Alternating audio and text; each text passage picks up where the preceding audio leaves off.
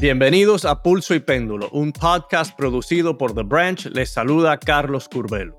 Y yo soy Fabiola Galindo. Carlos, hoy tenemos un poco de religión, astrología, psicodélicos y bueno, por supuesto política, que es nuestro hilo conductor. Sí, Fabi, y hablando de religión, parece que los latinos y los estadounidenses en general se están alejando de la iglesia. Es una tendencia que seguramente traerá grandes cambios a nivel electoral, pero cabe aclarar que esto no está pasando en todos los rincones del país. De hecho, hay condados que se están volviendo más religiosos. Ya les vamos a explicar todo esto. Bueno, y en temas más científicos, aunque también muy políticos, el estado de Oregón recientemente autorizó la primera licencia para un centro de tratamiento de un psicodélico llamado psilocibina. En unos minutos estaremos hablando con un psicólogo clínico sobre el uso medicinal de este tipo de sustancias. Pero antes de ir a nuestro primer segmento, ¿sabías que los latinos son más propensos a creer en la astrología que las personas de otras culturas, Carlos? No me sorprende porque yo todavía recuerdo de niño en la televisión, en casa de mi abuela y sus hermanas, Walter, las estrellas y usted. Con mucho, mucho amor.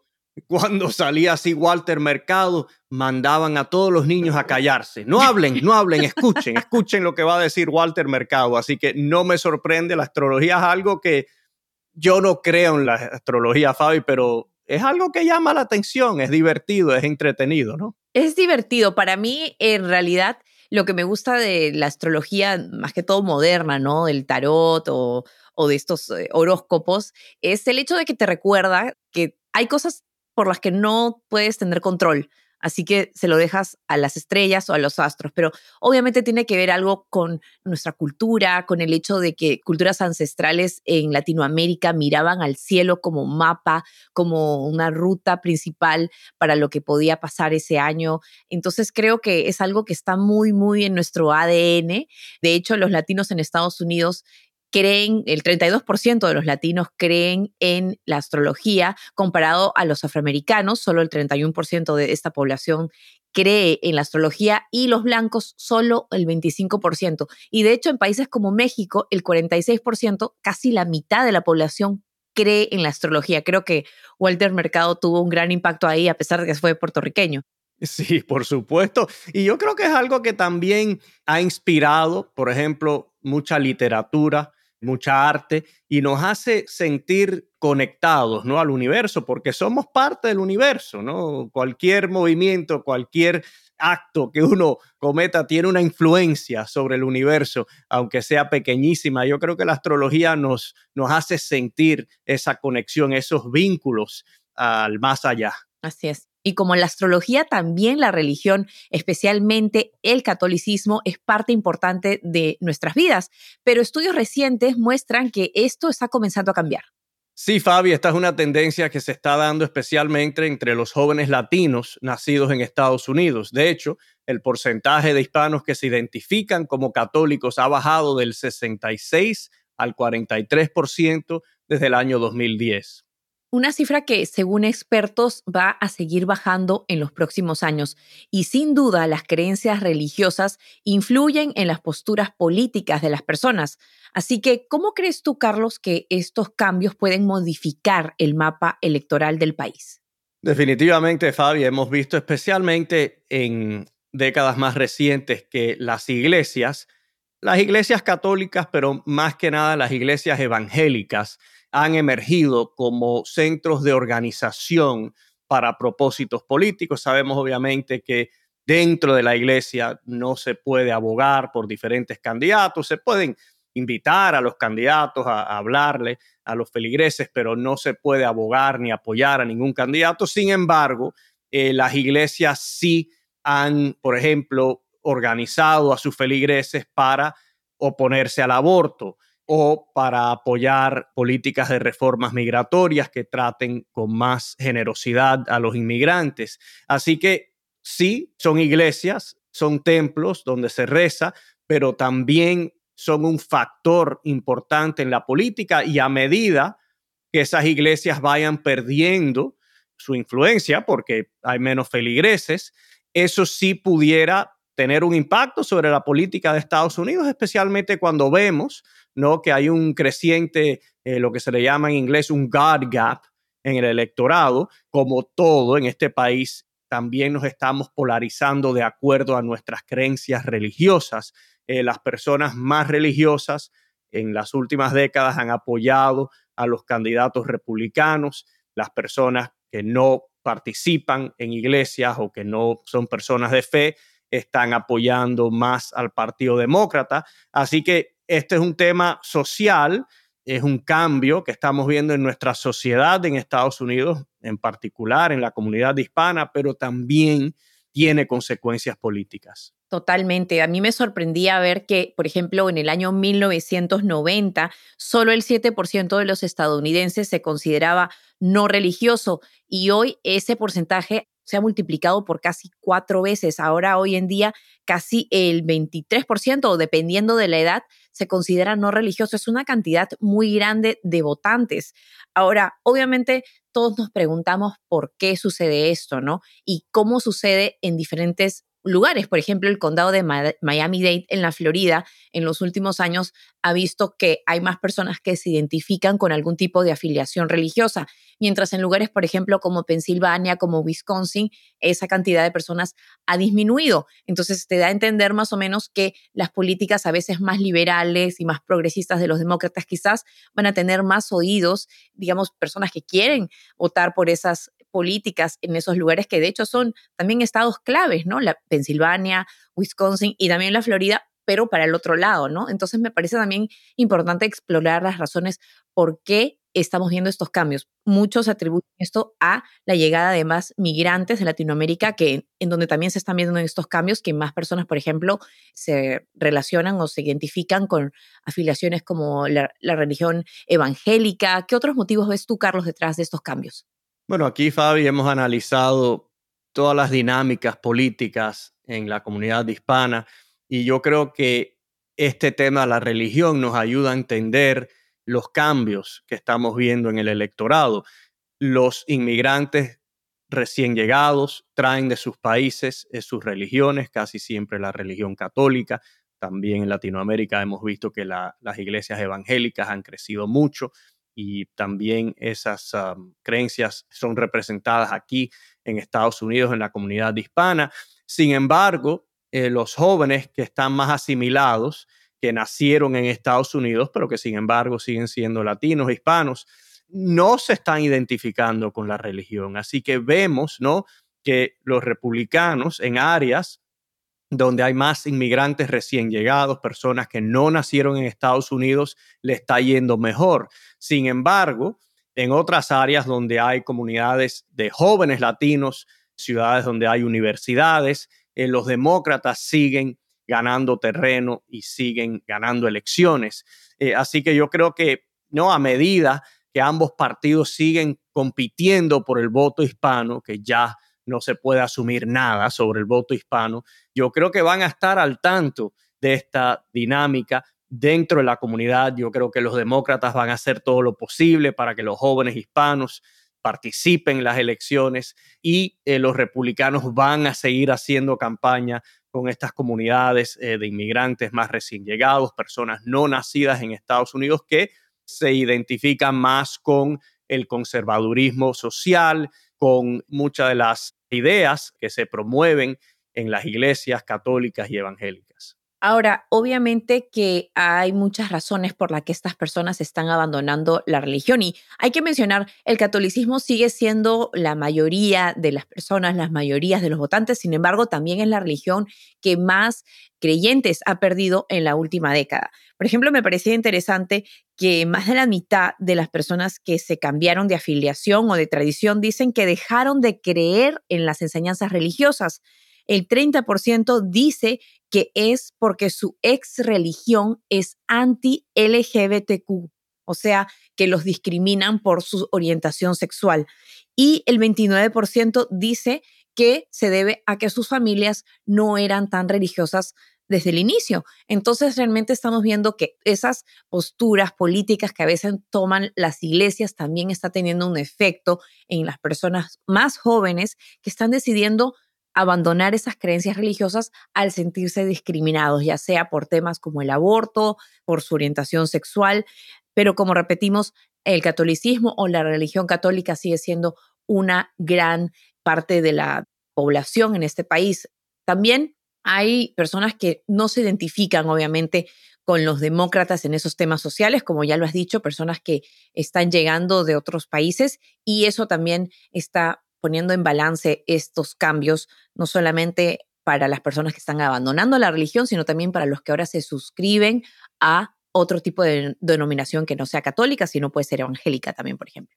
Lo único que en realidad me preocupa a mí, haciendo a un lado el tema de la fe, ¿no? Yo soy católico y voy a la iglesia los domingos, no todos los domingos, pero trato de ir todos los domingos y nada, yo no juzgo a nadie de acuerdo a su fe. Ahora, yo sí te digo que las iglesias son importantes para las comunidades, independientemente del tema de la fe, porque convocan a las personas, se unen para ayudar a las personas necesitadas, quizás personas que estén aisladas puedan conocer a nuevos amigos, puedan eh, lograr oportunidades de trabajo.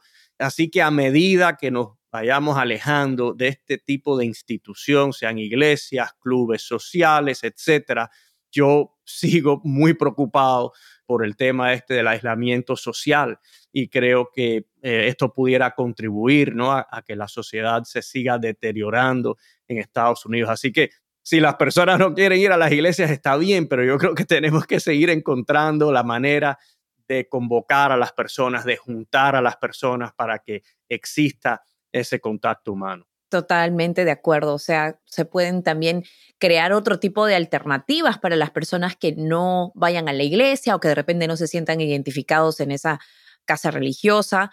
Pero ¿cuáles son esas alternativas? ¿No? Centros comunitarios, de repente asociaciones de vecinos. A mí lo que personalmente me parece interesante es justamente esa dicotomía en la que aparentemente la gente que se considera religiosa a veces está en contra de políticas sociales que pueden incluso tildarse de más generosas con la gente pobre, por así decirlo. ¿no? O sea, a veces el conservadurismo tiene esa, esa manera de decir, bueno, menos recursos para los food stamps, ¿no? Entonces es una cosa tan contradictoria a veces que creo que entiendo por qué algunas personas están dejando de sentirse o de identificarse con la religión, ¿no? Bueno, y la juventud especialmente, Fabi, porque, por ejemplo, la Iglesia Católica, y yo como católico no estoy de acuerdo, tienen esta política contra los anticonceptivos, ¿no? Que es inmoral, que es un pecado utilizar un anticonceptivo. Yo tengo muchos amigos eh, que son católicos y en sus relaciones casi todos han usado anticonceptivos, entonces las personas jóvenes ven ese tipo de política, de regla, y como que no les hace sentido y la rechazan, ¿no? Y la institución eh, luce que está desconectada con la realidad, con la vida cotidiana de las personas. Así que yo creo que la iglesia, que por cierto, la iglesia católica ha hecho esfuerzos para modernizarse, ¿no?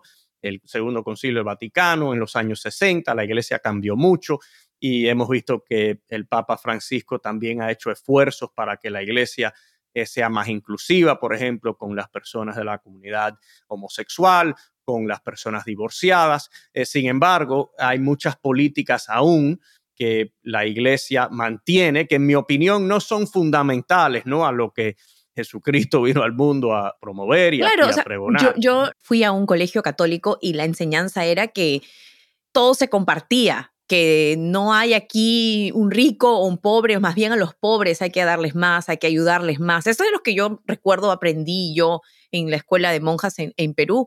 Y a veces siento que hay políticas o hay idealismos en estas instituciones religiosas que van en contra de esa enseñanza que nosotros de niños hemos aprendido. Jesús vino aquí y ayudaba a los pobres, le lavaba los pies a los pobres, besaba a los leprosos. O sea, todas esas historias, a veces creo que hay una contradicción que de repente no debería ser necesariamente, no debería estar ahí necesariamente, ¿no? Y, y también al final del día no estamos hablando de, ideologías políticas necesariamente, pero los principios, ¿no? Por los cuales uno se siente identificado con un lugar, al margen de que si están a favor o no de ciertas cosas. Pero obviamente es algo que hemos hablado en este show por varias veces. La polarización que existe se vive en todos lados. Antes uno podía ir a la iglesia quizás y no estar de acuerdo mucho con que si yo necesito un aborto o si yo tuve un aborto y la persona sentada al lado mío está en contra de eso. Hoy en día los derechos de algunas personas en este país, mujeres o personas de cierta preferencia sexual, se están viendo violentados de tal manera que a veces ellos mismos dicen, bueno, tengo que dar mi voz y decir, no estoy de acuerdo con esto y no puedo participar ¿no? de este lugar. Así que creo que es algo que como bien decías, se está viendo también a nivel local cuántas personas en ciertos eh, condados o estados están cambiando esa afiliación religiosa, pero es importante recordar, por ejemplo, que el 46% de los votantes que votaron por el presidente Biden en el 2020 eran personas no religiosas. Así que vamos a ver cómo eso va a tener un efecto en las próximas elecciones, Carlos. Y te voy a hacer una anécdota porque yo creo que este tipo de experiencia tiene un impacto y creo que es un ejemplo de cómo la iglesia tiene que seguir adaptándose para estar más cerca al pueblo, ¿no? A los feligreses. Hace par de semanas aquí alguien me dice, estamos recaudando dinero porque se va a ordenar un nuevo sacerdote y el cáliz, la copa, que en católicos le decimos el cáliz, que él va a usar o que él ha escogido, cuesta 5 mil dólares. Oh, wow. Y yo dije, ¿cómo? ¿Tú crees que se come el cáliz, Jesucristo hubiese pedido un cáliz de 5 mil dólares? Yo, yo, le dije, si Jesucristo estaría vivo hoy, pediría un vaso de styrofoam, ¿no? Porque además de ser el Hijo de Dios, fue un hombre muy sencillo, muy sencillo. Entonces la iglesia tiene que hacerse más humilde si quiere que las personas se sigan identificando con ella y si quieren que las personas sigan participando en ella invitaría a nuestros oyentes a que nos digan qué opinan sobre un cáliz de 5 mil dólares en su iglesia. Estoy segura que vamos a escuchar todo tipo de opiniones. Pero como ya les comentábamos hace unos minutos, uno de los motivos por los cuales los jóvenes latinos están alejándose del catolicismo es precisamente porque consideran que prohíbe rotundamente muchas cosas. Dentro de ellas, precisamente, se encuentran las sustancias psicoactivas, que no parecen ser tan malas como muchos piensan. Y bueno, esto no lo digo yo, lo dicen científicos que llevan años investigando su potencial uso para tratar condiciones como la depresión, la ansiedad y el estrés postraumático. Uno de ellos es el psicólogo clínico y doctor en farmacología José Carlos Bouso, quien actualmente se desempeña como el director científico del Centro Internacional de Educación, Investigación y Servicios Etnobotánicos. Doctor, bienvenido al programa. Muchas gracias por la invitación. Bueno, doctor, queremos empezar con una pregunta muy básica. ¿Qué es la psilocibina y cómo se utiliza? Bueno, la psilocibina es el principio activo que está presente en algunos hongos popularmente conocidos como hongos mágicos y científicamente conocidos como silocibes, del género silocibes. Estos hongos son utilizados desde tiempos, hay pinturas prehistóricas del neolítico en el que ya aparecen pinturas representadas de estos hongos y algunos de sus rituales asociados. Y el principio activo, uno de los principios activos es la psilocibina, que actualmente pues, es un compuesto que se está mostrando muy prometedor en el tratamiento de la depresión. ¿Cuáles son los beneficios justamente, doctor, si nos puede decir, para la salud que puede traer la psilocibina y otros psicodélicos? Bueno, los beneficios principalmente provienen porque estamos atravesando lo que algunos llaman una crisis de salud mental, que yo no creo que sea tanto una crisis de salud mental como una crisis estructural, de que la población está sometida a unas cargas de estrés que probablemente no ha estado nunca en toda la historia de la humanidad los problemas de salud mental no vienen porque de repente los cerebros se enfermen y la gente se vuelva loca, viene porque las personas estamos sometidos a unos niveles de estrés que superan nuestras capacidades de afrontamiento.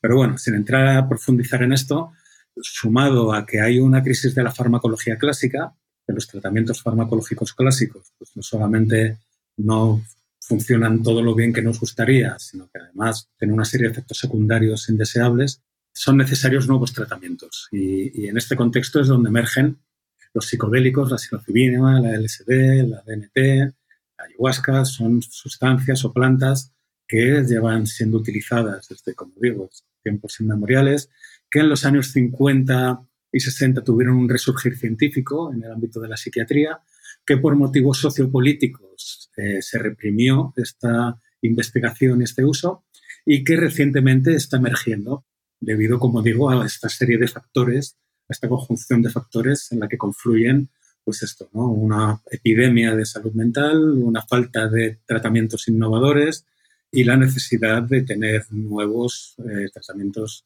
que combinen sobre todo la farmacología y la psicoterapia. Y esto es lo que aportan estos medicamentos principalmente, ¿no? Explíquenos cómo actúa el cerebro, ¿no? ¿Cuál es la reacción de la persona? ¿Qué es lo que siente la persona? Y entonces, ¿cómo se coordina eso con una terapia, una sesión de terapia, por ejemplo? Bueno, normalmente no se habla de utilizar psicodélicos, sino que se habla de terapia asistida con psicodélicos. Es decir, no es como los fármacos al uso en los que se toma cada día, porque de lo que se trata es de mantener controlados los síntomas, ¿no? Tienes depresión, pues vas tomando antidepresivos cada día, puedes estar años tomando antidepresivos, o, tienes ansiedad y estás tomando ansiolíticos, benzodiazepinas cada noche para poder dormir durante años, se cronifica el problema en vez de resolverse.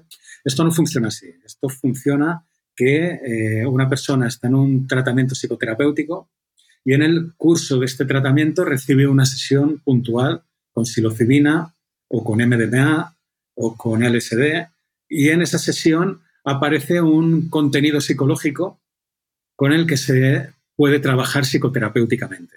¿no? Eh, se llaman psicodélicos porque psicodélico quiere decir desvelar el contenido mental. ¿no? De alguna forma el contenido mental se hace visible se puede verbalizar y esto eh, o la persona es sensible a él y con este contenido se puede trabajar psicoterapéuticamente. Y después de la sesión hay una serie de sesiones de psicoterapia verbales, es decir, que en todo un tratamiento se administraría la sustancia entre una y tres veces como mucho, precisamente para facilitar el proceso terapéutico. ¿Qué ocurre durante esta sesión? Pues dependiendo de la sustancia que se utilice, la ketamina es un, el primer psicodélico autorizado, por ejemplo, ¿no? Pues dependiendo del psicodélico que se utilice, se produce un tipo de efecto u otro. Con MDMA, pues que se está a punto de ser autorizado para el tratamiento del trastorno de estrés postraumático, pues lo que permite es que las personas puedan confrontar el acontecimiento traumático sin la carga de, de ansiedad y de miedo con la que las personas están viviendo cotidianamente cuando han sufrido estrés postraumático. ¿Se ha demostrado si estos tratamientos tienen algún efecto a largo plazo? Bueno, se supone que tiene un efecto positivo a largo plazo, es decir, que después de terminar el tratamiento uno no necesita seguir tomando el medicamento porque, como he dicho, se toma en el curso de un tratamiento concreto, de una psicoterapia, y que además en los estudios que se han hecho, sobre todo con MDMA, de seguimiento, los resultados positivos se mantienen en el año, año y medio, hasta el día de hoy que se han los seguimientos, sin que aparezcan efectos adversos, si es eh, a lo que se refiere. Los efectos adversos, cuando se utilizan estos, estos fármacos en condiciones controladas, en condiciones, como decía, en la consulta de un psicólogo o de una psiquiatra, con personas a las que se le han hecho las pruebas médicas pertinentes para evitar que haya contraindicaciones y demás, eh, no solamente no es perjudicial, en el corto plazo, sino que tampoco, pues, por supuesto, este perjuicio se ve en el largo plazo. Precisamente porque no son fármacos que se tomen a diario, sino que se toman solamente de manera puntual. Y porque además son medicamentos que fisiológicamente son muy seguros. Probablemente estamos hablando de los medicamentos más seguros que conocemos a nivel fisiológico de toda la farmacopea psiquiátrica. Así que en realidad usted está diciendo que no hay efectos secundarios, no hay contraindicaciones si esto se realiza con la supervisión de un psicólogo o un profesional. Claro, hay, contraindicaciones psicológicas, son fármacos muy seguros. En el plano fisiológico, médicamente son fármacos muy seguros, pero eh, claro, tienen un componente psicológico que actúan a nivel psicológico y que ahí es donde está el riesgo. Entonces, el riesgo, este riesgo hace que en principio estén contraindicados en personas que tienen que están en el espectro de la psicosis, ¿no? que tienen esquizofrenia o trastorno bipolar. Y ahí es donde hay que tener el control. El control médico, por supuesto, pero son fármacos muy seguros, como todos, cuando se utilizan en condiciones controladas. ¿no? La anestesia es un fármaco altamente inseguro en condiciones poco controladas, porque el margen de seguridad es muy estrecho. La diferencia entre la dosis terapéutica y la dosis tóxica es muy estrecho, pero en condiciones controladas, pues cada día se operan a millones de personas y hay muy raras efectos adversos. Pues lo mismo sería con, con estos medicamentos. Y me parece importante aclarar, no estamos diciendo que vayan y busquen este tratamiento en este momento, porque de hecho sigue siendo una sustancia ilegal en la mayor parte del país. Algunos estados como Oregon ya han tratado de no penalizar su uso en ciertas pruebas clínicas. Y quisiera preguntarle, justo usted estaba hablando de eso, doctor, ¿Cuáles son esas condiciones adecuadas en las que se puede utilizar esta sustancia? ¿Tiene que uno estar con los ojos cerrados, por ejemplo? ¿Tiene que ser de noche? ¿Tiene que ser de día? ¿Hay alguna preferencia en esto? Bueno, normalmente, como digo, pues cuando alguien va a participar en, una sesión terapéutica con una de estas sustancias, eh, normalmente, pues primero se hace una valoración médica ¿no? para, y psiquiátrica para comprobar que efectivamente pues, no hay contraindicaciones médicas ni psicológicas para que esta persona pueda beneficiarse de este tratamiento. Eh, y una vez que es así, pues se inicia una psicoterapia verbal habitual, ¿no? De dos, tres, cuatro sesiones, las que sean. Y cuando la persona está preparada o se considera en la relación terapéutica que la persona está preparada para recibir el medicamento, pues efectivamente ya se eh, produce la sesión. ¿Y la sesión en qué consiste? Bueno, pues la sesión consiste en estar tumbado en un sitio cómodo, que puede ser una cama, un sofá, con la luz atenuada, con un antifaz y auriculares, con música evocativa para tener una experiencia interna. En esa experiencia interna, pues dependiendo también de la sustancia, no es lo mismo LSD que ketamina, que psilocibina o que MDMA, eh, van a aparecer una serie de contenidos, ¿no? Y, bueno, pues la persona lo que hará durante esa sesión es trabajar con estos contenidos eh, guiado por la música eh, y, eso, con el antifaz y a oscuras, de alguna forma en aislamiento, con los terapeutas eh, acompañándole por si bueno, hay alguna dificultad que le puedan reconducir. Dependiendo también de la sustancia, pues la MDMA y psilocibina suelen ser unas 4 o 6 horas, el SD suelen ser 12. Lo más habitual, ahora que está, lo que está a punto de ser autorizado, yo creo que el año que viene lo veremos ya, es la psilocibina para depresión y MDMA para estrés postraumático. Y ahí son entre cuatro y seis horas ¿no? de experiencia donde la persona está elaborando los contenidos mentales relacionados con los problemas que trae a la consulta. Doctor, háblenos un poquito sobre el estigma que sigue siendo asociado ¿no? con todo este tipo de sustancia. ¿Por qué es tan persistente ese estigma? tiene que ver algo no con las compañías farmacéuticas tradicionales. Háblenos un poquito eh, sobre esa dinámica. Bueno, ahora el estigma en realidad es más bajo que nunca. Eh, hace 20 años investigar o tratar de investigar con estas sustancias podría poner en riesgo tu carrera. Eh, simplemente intento de, hacerlo. Hace 20 años la MDMA se consideraba una droga perniciosa que iba a generar demencias prematuras a toda la juventud, ¿no? O la LSD, eh, pues como consecuencia de la contracultura norteamericana de los años 60, era la droga de los hippies y de la contracultura y de los movimientos contestatarios. En los años 90 esto empezó a cambiar, hubo una serie de científicos, sobre todo en Europa, valientes, en Estados Unidos también, pero sobre todo en Europa, que volvieron. En Europa no era tan complicado porque en Europa no se había vivido el fenómeno contracultural asociado al LSD de manera tan intensa en los años 60. Recordemos que Nixon en el 71 llegó a, declarar la guerra contra las drogas y a uno de los apóstoles del LSD, Timothy Leary, declararle enemigo público número uno. Entonces, en Europa no se había vivido eh, este estigma que se había vivido en Estados Unidos. Entonces, bueno, hubo una serie de investigaciones que siguieron la línea de las investigaciones de los años 50 y 60.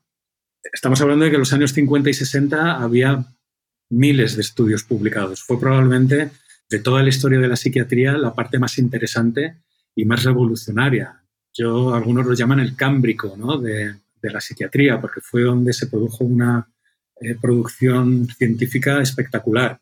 Pero, bueno, estas sustancias pasaron a formar parte de, los hábitos de los jóvenes contraculturales y se confundió la ciencia con la política y con la sociedad y se terminaron prohibiendo. Costó muchos años volver a recuperar estas investigaciones y a devolver a estas sustancias la dignidad que tenían, que en realidad son sustancias que siempre han acompañado al ser humano. En todas las culturas, o en la mayor parte de las culturas tradicionales, se utilizan sustancias en ritos de paso, en ritos de curación, en las medicinas tradicionales. En la Amazonía tenemos la ayahuasca, en Centroamérica tenemos el peyote, en África tenemos la iboga, también en Centroamérica los, los hongos silocibios, por nombrar quizás solamente las más llamativas, pero hay, hay, hay otras muchas, ¿no?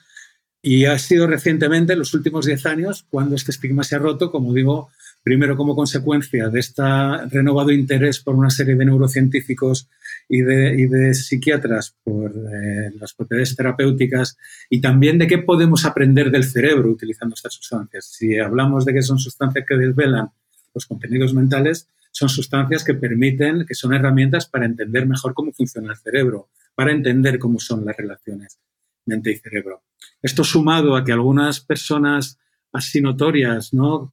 Y el interés creciente que ha tenido estas sustancias en la cultura popular, pues ha hecho, como Michael Pollan quería decir, ¿no? Y, el libro de Cómo cambiar tu mente y luego la serie de Netflix y algunos otros personajes, ¿no? Ha habido una serie de cambios sociales que han ido transformando este estigma y a día de hoy, pues prácticamente casi cada universidad norteamericana tiene su centro de investigación psicodélico, también casi cada universidad europea. A día de hoy es imposible estar al día de todo lo que se publica. El mes que viene en Denver va a ser la conferencia de MAPS, eh, la Psychedelic Conference 2023, que yo recuerdo haber ido a la primera, que fue en 2010, y que éramos unas 800 o 1000 personas, y ahora se esperan unas 10.000.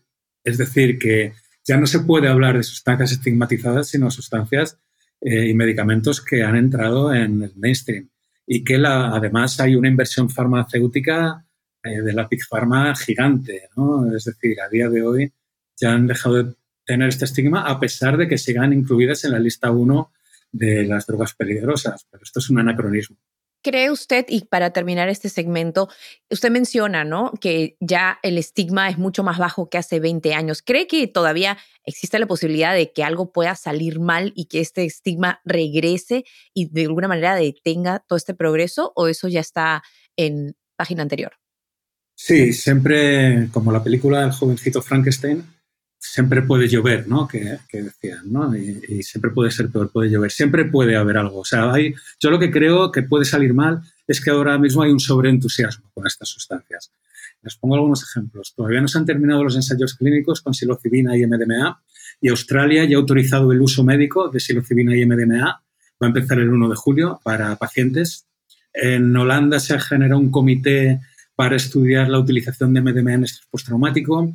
Eh, hay congresistas, tanto republicanos como demócratas en Estados Unidos, que han pedido a la DEA que autorice ya el uso de MDMA y de psilocibina antes de que se terminen los ensayos clínicos. Es decir, hemos pasado en un movimiento pendular de un estigma y de una demonización de estas sustancias a un sobreentusiasmo, de que incluso se está pidiendo, y ya no los científicos, sino los gestores y los eh, decision makers, están pidiendo que se autoricen estas medicina sin haber terminado siquiera los ensayos clínicos. Esto es insólito en la historia de la medicina. ¿Y cómo eso cree que podría ser negativo en este caso? Bueno, es negativo porque en el centro está la virtud, ¿no? Si nos polarizamos, pues este sobreentusiasmo puede hacer que muchas de las esperanzas que se tienen puestas fracasen, ¿no? Si realmente hay un sobreentusiasmo. Hay que tener en cuenta que al final, como decía antes, la salud mental no es una cosa solamente de, los cerebros, es algo de la sociedad. Si no mejoran las condiciones sociales, si no mejoran, hay, una, hay unos determinantes sociales, económicos, políticos, eh, culturales que están influyendo en, la salud mental de la población. Y si no se inciden estos determinantes sociales, culturales, políticos, económicos, por muchas medicaciones, por mucha innovación en psiquiatría y por mucha innovación en medicamentos, pues no se van a resolver los problemas. Eh, una crisis económica, o alguien que no tiene dinero para llegar a fin de mes, eh, no le va a curar la ansiedad de no llegar a fin de mes el tomar psilocibina, ¿no? Porque tenga depresión. Entonces, este sobreentusiasmo está haciendo que haya mucha, un exceso de publicaciones científicas, muchas de estas publicaciones no aportan nada. Y esto eh, está ocurriendo solamente en el campo de, la medicina psicodélica. Entonces, quizá hay que bajar un poco este entusiasmo y, poner un poco los pies en la realidad. Y por qué podemos, como decimos en España, pasarnos de frenada. ¿no? Y en esta pasarnos de frenada volvemos en este movimiento pendular al otro extremo y, de nuevo pues parece que es un campo en el que nunca encontramos el equilibrio y que vamos siempre de, un extremo a otro. Bueno, doctor José Carlos Bauso, le agradecemos mucho su tiempo y que nos ayude ¿no? a entender sobre todos estos nuevos productos y estos nuevos tratamientos que en realidad no son nuevos, ¿no? Pero que se están popularizando, se están reintroduciendo en la sociedad y que pudieran eh, traer muchos beneficios. Yo sí creo que eh, estamos cambiando la manera en que regulamos, eh, en que pensamos sobre todas estas sustancias en Estados Unidos y a través del mundo y ojalá se elaboren políticas que regulen eh, todo este tipo, este tipo de productos de una manera inteligente y coherente. Esto es lo necesario porque el estigma lo único que ha traído ha sido problemas y persecución y, sufrimiento. Entonces, ojalá le escuchen. Muchísimas gracias. Muchas gracias, doctor. Gracias a ustedes. Bueno, Fabi, muy interesante esa conversación con el doctor Bouso. Es un mundo del cual yo no eh, sé mucho, ¿no? Yo creo que la mayoría de las personas eh, no entienden cómo funciona, quizás le tengan un poco de miedo, eh, reticentes a, aprender más, pero yo creo que es interesante y como dije el doctor, aunque en Estados Unidos la política aún no está en el punto donde va a aprobar el uso de todo este tipo de sustancias, en Europa y en otros países sí. Sin embargo, inclusive aquí eh, vemos que los mismos políticos empiezan a abrir la mente sobre todo este tipo de sustancias.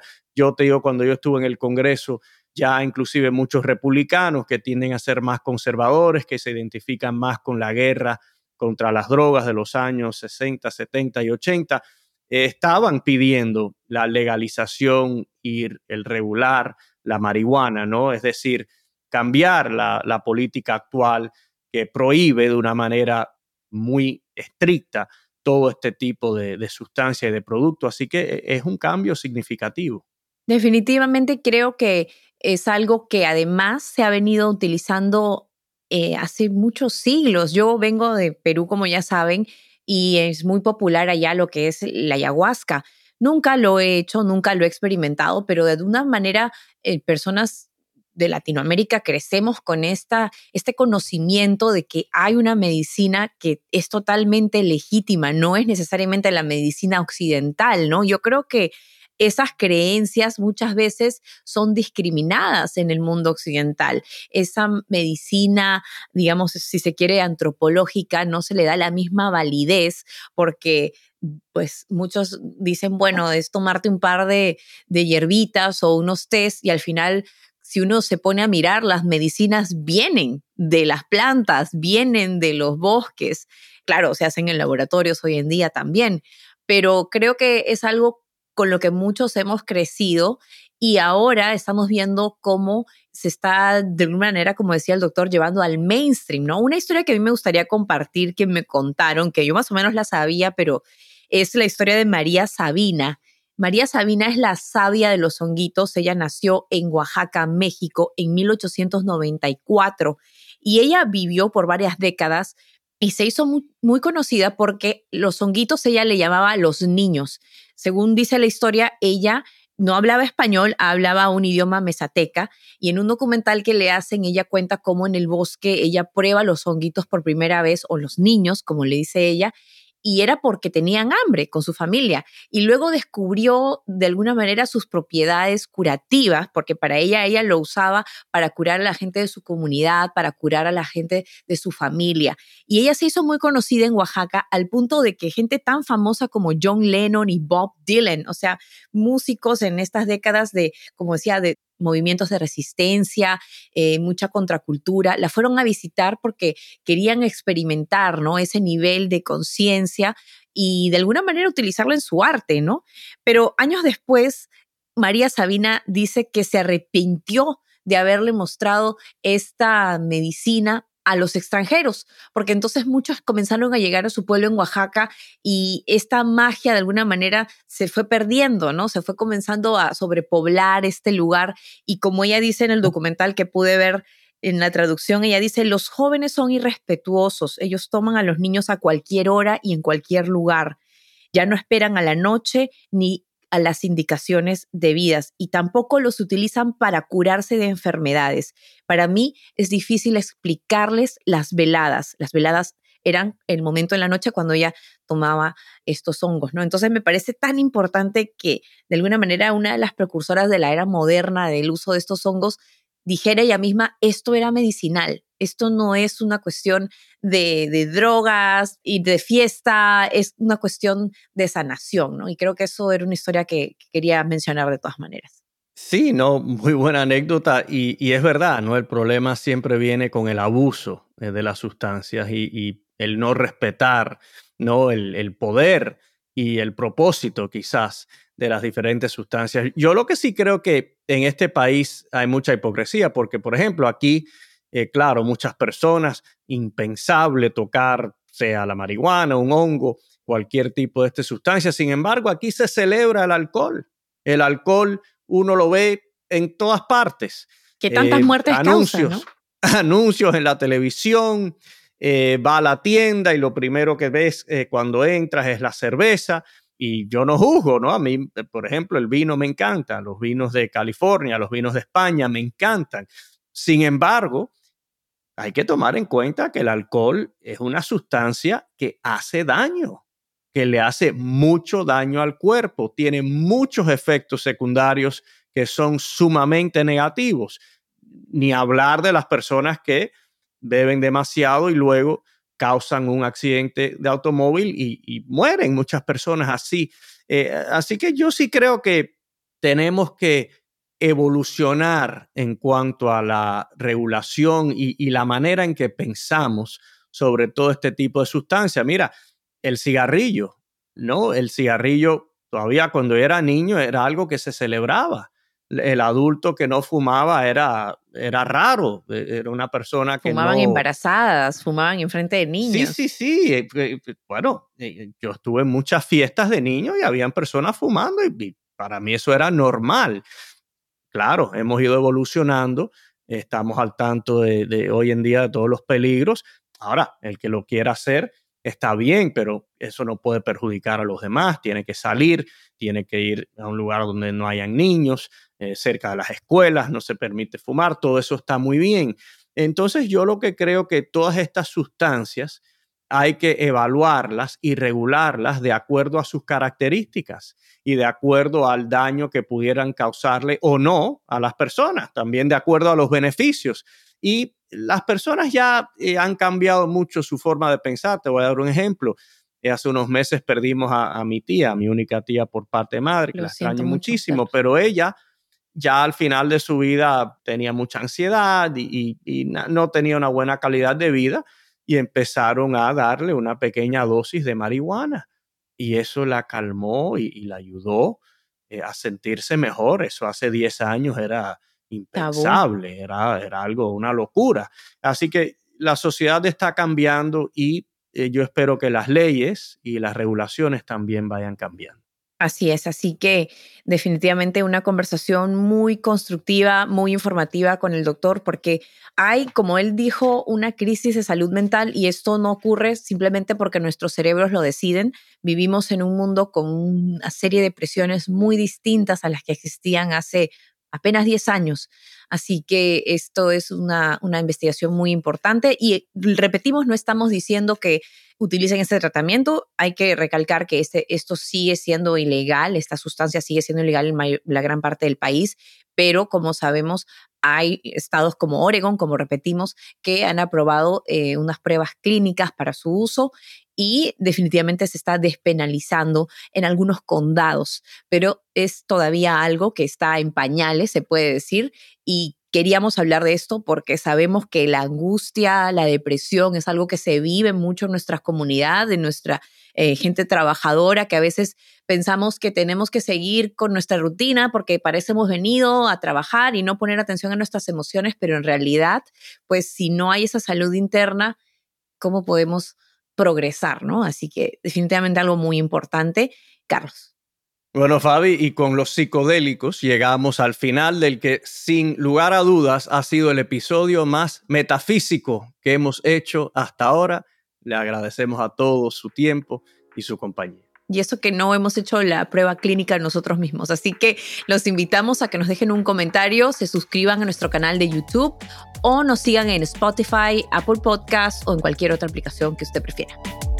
Pulso y Péndulo es un podcast producido por The Branch. Mónica Espitia es nuestra productora ejecutiva, Lucy Cabrera y Yesenia Moreno son nuestras productoras asociadas y Maxi Frini es nuestro editor y diseñador de sonido.